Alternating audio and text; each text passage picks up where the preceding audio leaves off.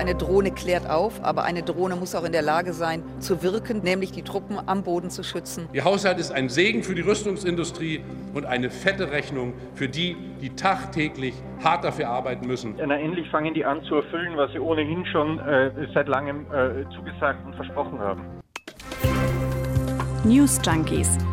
Was du heute wissen musst. Ein Info-Radio-Podcast. Hier sind die News Junkies. Mit Franziska Hoppen und Martin Adam. Hallo. Hallo. Wir schreiben den 8. April 2022. Und das bringt mich zu einem kleinen Gedankengang, von dem ich dir ganz gerne erzählen würde. Nur zu?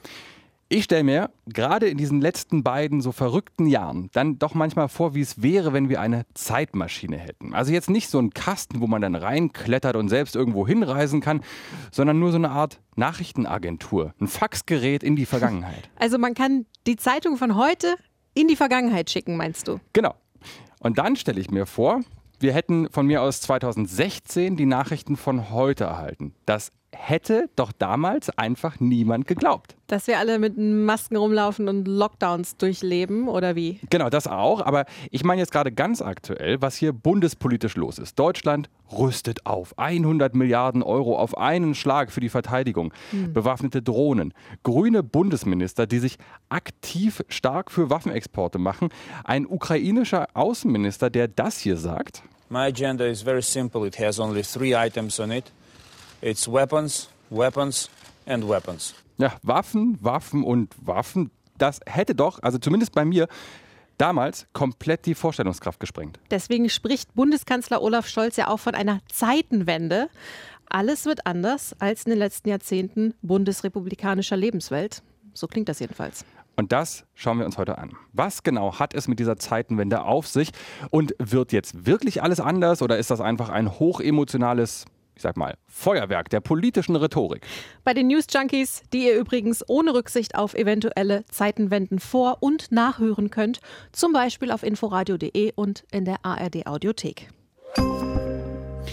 Also, dass die Zeiten sich grundsätzlich irgendwie verändert haben, klar, daran dürfte jetzt kein Zweifel mehr bestehen, wenn wir uns anschauen, was Russland mit seinem Angriff auf die Ukraine ausgelöst hat. Aber lass uns doch mal vielleicht damit anfangen, was das konkret jetzt hier in Deutschland bewirkt. Also du hast die Regierungserklärung von Bundeskanzler Olaf Scholz nochmal hervorgekramt und nochmal im Detail durchgehört. Zeitenwende, was genau hat er da jetzt eingeläutet? Also im Kern heißt das, dass aus der Bundeswehr, die wir ja bislang eher kennen als Brunnenbauer mit äh, flugunfähigen Helikoptern und unpräzisen Gewehren, Fies. im Eiltempo eine kampffähige Truppe werden soll. Nämlich durch zwei Dinge. Erstens, es wird ein Son Sondervermögen der Bundeswehr eingerichtet im Haushalt 22 und zwar mit 100 Milliarden Euro. Und jedes Jahr werden mehr als 2 Prozent des Bruttoinlandsproduktes in die Verteidigung investiert. Das, worum die NATO ja seit Jahren bittet. Also schon massig Geld, äh, weil bislang hat Deutschland ja eher nicht so viel in die Verteidigung gesteckt. Also laut Ministerium lag der Etat im Haushaltsjahr 21 bei knapp 47 Milliarden Euro, also das wäre weniger als die Hälfte des Sondervermögens. Und so im Schnitt lagen die Ausgaben bislang zwischen 1,1 und 1,4 Prozent des BIPs. Das heißt also mit Scholz Plan, wenn man das durchrechnet, gäbe es da also jetzt fast eine Verdoppelung der Investitionen. Einmal zumindest. Genau. Und dann jetzt auch nochmal im internationalen Vergleich, finde ich auch noch relevant. Ähm, da hat Deutschland sich bislang, würde ich jetzt mal sagen, nicht unbedingt die Butter vom Brot nehmen lassen. Also Platz 7 weltweit bei den meisten Ausgaben für das Militär. Hinter natürlich dann den USA, China, Russland, Saudi-Arabien, Indien, die üblichen Verdächtigen. Hm. Gut, aber dafür war Deutschland jetzt trotzdem nicht gerade berühmt, berüchtigt für seine funktionierende Hightech-Ausrüstung. Ja? Also all diese Berichte über Flugzeuge, die nicht fliegen, U-Boote, die nicht tauchen, Panzer, die nicht rollen, einfach Ersatzteile, die fehlen. Die Bundeswehr hat ja offenbar ein massives Technikproblem. Das stimmt. Aber das soll sich ja jetzt ändern mit diesem Geld. Nachdem Deutschland zum Beispiel jetzt wirklich zehn Jahre lang über bewaffnete Drohnen hin und her debattiert hat, ist jetzt bekannt geworden, dass die Mehrheit der Abgeordneten im Verteidigungsausschuss des Bundestages für einen entsprechenden Antrag der Ampelkoalition gestimmt haben, für eine Bewaffnung der bestehenden Drohnen. Und zwar sollen demnach insgesamt 140 Raketensätze aus Israel angeschafft werden innerhalb der nächsten zwei Jahre. Und das Ganze soll 153 Millionen Euro kosten. Puh. Bewaffnete Drohnen? Bin ich ganz ehrlich, ich denke da sofort an zivile Opfer von US-Drohnen in Afghanistan, im Jemen, an ziemlich intensive Debatten über die ethische Komponente von so Fluggeräten, wo niemand mehr an Bord sitzt, sondern die per Joystick irgendwo aus der Ferne gesteuert werden ja, und die auch einfach tödlich sind. Ja, also diese Diskussion gab und gibt es. Aber die Vorsitzende des Verteidigungsausschusses und FDP-Politikerin Agnes Strack-Zimmermann, die hat die Drohnen ein bisschen anders erklärt. Eine Drohne klärt auf, aber eine Drohne muss auch in der Lage sein, zu wirken, nämlich die Truppen am Boden zu schützen. Und das kann eben eine Drohne besonders gut. Und deswegen ist es für die Bundeswehr heute ein ganz wichtiger Moment. Also sie findet, es geht vor allem um den Schutz von wahrscheinlich deutschen Truppen vor allem. Genau, findet sie. Aber das sehen natürlich auch viele in der Politik anders. Unter anderem der verteidigungspolitische Sprecher der Linken, Ali Ayl-Dalami. Der nimmt Agnes Strack-Zimmermann ihr Argument nicht so richtig ab. Wir wissen erstens, dass diese Einsätze der Drohnen nach jetziger Erfahrung sehr ungenau sind, mit enormen zivilen Opfern verbunden sind. Darüber hinaus ist das natürlich ein weiterer Schritt zur ähm, Automatisierung von Waffen. Sag mal, das ist ein äh, Drohnensystem aus Israel mit Bewaffnung dann auch aus Israel. Warum jetzt eigentlich genau diese Drohne? Mhm. Dazu habe ich dann den Militärexperten Gustav Gressel vom European Council on Foreign Relations gefragt. Der wird übrigens uns ein bisschen durch diese Folge begleiten und er sagt, ja, ist eigentlich ganz einfach, warum. Wenn man so eine Entwicklung in Auftrag gibt, das dauert Jahre bis Jahrzehnte, bis Waffen ausentwickelt sind. Deutschland selber ist zu klein oder war auch mit seinem Verteidigungsbudget immer sozusagen unter der Schwelle, wo, wo man wirklich eigene Produkte für die Bundeswehr entwickelt. Und die europäischen Gemeinschaftsprojekte waren dann immer so ein Tauziehen äh, um Firmenbeteiligungen, ein Tauziehen um, um ganz unterschiedliche Lasten und Pflichtenhefte und Vorstellungen, was das Ding können muss. Also anders als Deutschland entwickelt Israel eben schon sehr lange. Und das heißt, die Systeme sind ausgetestet, sind erprobt. Und das gilt dann höchstwahrscheinlich auch für das Raketenabwehrsystem, das laut mehrerer Zeitungsberichte für Deutschland auch in der Diskussion steht. Es ist ebenfalls oder sagen wir, könnte ebenfalls ein israelisches System sein. Arrow 3 heißt es. Zumindest hat Olaf Scholz gesagt, so ein Abwehrsystem gehört zu den Dingen, die gerade beraten werden. Aus Israel kennt man ja ganz gut den Iron Dome, der regelmäßig Hamas-Raketen in der Luft zerschießt. Hm, okay, also als ich das gelesen habe, muss ich gestehen, war ich schon auch ein bisschen stutzig für den Moment, weil da denkt man ja schon irgendwie, Heißt das jetzt, Deutschland wird dann demnächst auch von Raketen beschossen, möglicherweise? Oder warum wird das alles plötzlich angeschafft? Da sprechen wir auch noch mal gleich im Detail mhm. darüber. Das war jetzt schon sehr viel Todbringendes, über das wir gesprochen haben, und trotzdem in Anführungsstrichen nur das, was konventionelle Waffen genannt wird. Mhm, das ganz alltägliche Luftabwehrsystem also. Quasi. Wir müssen uns aber, auch wenn es unangenehm ist, noch mal kurz mit dem Unkonventionellen beschäftigen. Dem, was möglicherweise eben auf Knopfdruck nicht nur den Krieg beenden kann, sondern auch gleich noch das ganze Leben auf diesem Planeten. Atomwaffen. Die genau. waren ja, apropos Zeitenwende, auch auf einmal wieder auf dem Tisch, als Wladimir Putin von russischen Abschreckungswaffen gesprochen hat und dabei wusste, dass alle das Wort Atombombe hören. Und auch hier muss man ja sagen, konnte sich Deutschland in den letzten 70 Jahren ganz gut raushalten, indem wir auf die amerikanischen Atomwaffen vertraut haben. In dieser kruden Abschreckungslogik. Also die Idee war ja, die Atommächte wissen, dass sie diese ultimative Waffe einsetzen könnten und dann wäre der andere komplett zerstört. Und weil deswegen wiederum alle dafür sorgen, dass sie zum Zweitschlag fähig sind, also zurückschießen könnten, selbst wenn sie schon getroffen wurden, hat am Ende niemand geschossen. So die Theorie und das hat ja bisher irgendwie funktioniert. Nukleare Abschreckung also. Und für uns in Europa und in Deutschland vor allem haben die USA ja mit abgeschreckt. Gut 5400 Atomsprengköpfe haben die. Die sind unterschiedlich stark, also das ist nicht jedes Mal sofort das ganze Leben ausgelöscht, aber es ist halt immer noch irgendwie eine wahnsinnig starke Waffe. Etwa 100 davon sind in Europa stationiert. In Deutschland, bei uns in der Eifel, in den Niederlanden, in Belgien, in Italien und interessanterweise habe ich gelesen, auch in der Türkei. Und mit denen gab es ja in den letzten Jahren viel Streit, gerade weil Erdogan eben auch viel Rüstungsgeschäfte mit mhm. den Russen abgehalten hat. Und dass die Idee der nuklearen Abschreckung immer noch funktioniert, das sehen wir aber übrigens auch daran, wie unbedingt die NATO eine direkte Konfrontation mit Russland vermeiden möchte. Hätte Putin nicht um die 6000 Atomwaffen, wer weiß, hm. vielleicht gäbe es dann doch schon eine NATO-Lufthoheit über der Ukraine. So, das ist Stand jetzt. Und jetzt warnen allerdings einige und gar nicht so unbekannte Leute, unter anderem der Sicherheitsexperte Christoph Heusgen. Der war früher Berater von Angela Merkel, ist jetzt Chef der Münchner Sicherheitskonferenz. Der warnt unter anderem davor, dass die USA sich eben auch eines Tages mal aus der NATO zurückziehen könnten. Frage dazu an die Ex-Washington-Korrespondentin meines Vertrauens, Franziska. Warum das denn jetzt? Also dazu gehört jetzt gar nicht mal so viel Weitsicht. Äh, Donald Trump hat damit ja schon mal gedroht, als sich unter anderem Deutschland geweigert hat, mehr Geld in Rüstung zu stecken, als im Rahmen der NATO vereinbart war. Und bei den Republikanern in den USA ist die NATO jetzt nicht unbedingt allgemein beliebt. Der Spiegel schreibt heute zum Beispiel von einer Umfrage, nach der nur 55 Prozent der republikanischen Wähler in der NATO einen Vorteil für die USA sehen. Hm. 2024 wird dort der nächste Präsident gewählt und lasst Trump oder einen vergleichbaren Kandidaten gewinnen und schon ist das Thema wieder aktuell. Ja, und das wäre es dann vermutlich mit dem nuklearen Schutzschirm für Europa. Heißt, wir müssen uns jetzt selbst Atomwaffen besorgen, um Russland abzuschrecken oder was? Ja, ist ein merkwürdiger Gedanke, aber die Frage steht ja zumindest als theoretische Option schon irgendwie im Raum. Und Teil der deutschen Aufrüstung sollen jetzt übrigens auch schon F-35-Jets aus den USA sein. Die könnten dann nämlich schon Atomwaffen transportieren. Aber war dann nach dem Zweiten Weltkrieg nicht diese Idee von der Bundeswehr als reine Verteidigungsarmee, mhm. also Deutschland selbst dürfte doch gar keine Atomwaffen besitzen. Stimmt, also schon allein wegen der deutschen Wiedervereinigung 1990. In diesem 2 plus 4 Vertrag, der damals abgeschlossen wurde und ohne den es den Tag der deutschen Einheit gar nicht gegeben hätte, da hat sich Deutschland verpflichtet, keine Massenvernichtungswaffen herzustellen oder zu besitzen. Das gilt aber nicht für die Europäische Union. Konrad Adenauer, der erste Kanzler der Bundesrepublik, der hat schon in den 50ern also lange vor diesem 2 plus 4 Vertrag, aber mit dem ähnlichen Regelsystem, was äh, Atomwaffen angeht, mit Frankreich und Italien versucht, eine europäische Atombombe auf den Weg zu bringen. Frankreich hat es ja auch. Stimmt, bis heute, aber eben nur Frankreich und das auch außerhalb der NATO-Struktur. Also Frankreich entscheidet alleine, ob und wann das benutzt wird. Und ob sich Frankreich jetzt zur atomaren Abschreckung bereit erklären würde, wenn Russland, sagen wir mal Polen oder das Baltikum bedroht, das weiß man nicht. Da wird übrigens am Sonntag auch gewählt und Marine Le Pen hat schon angekündigt, sollte sie gewinnen, würde sie auch Frankreichs konventionelle Waffen aus dem NATO-Zugriff rausnehmen. Gut, also das war jetzt so ein bisschen so ein Exkurs, weil ganz so brennend aktuell ist die Frage ja auch noch nicht. Mhm. Aber wenn wir schon mal bei Zeitenwenden sind, mich beschleicht das Gefühl, dass jetzt nichts mehr ausgeschlossen ist. Stell dir vor, wir hätten jetzt wirklich deine Nachrichtenzeitmaschine. Ja, besser nicht. Ja.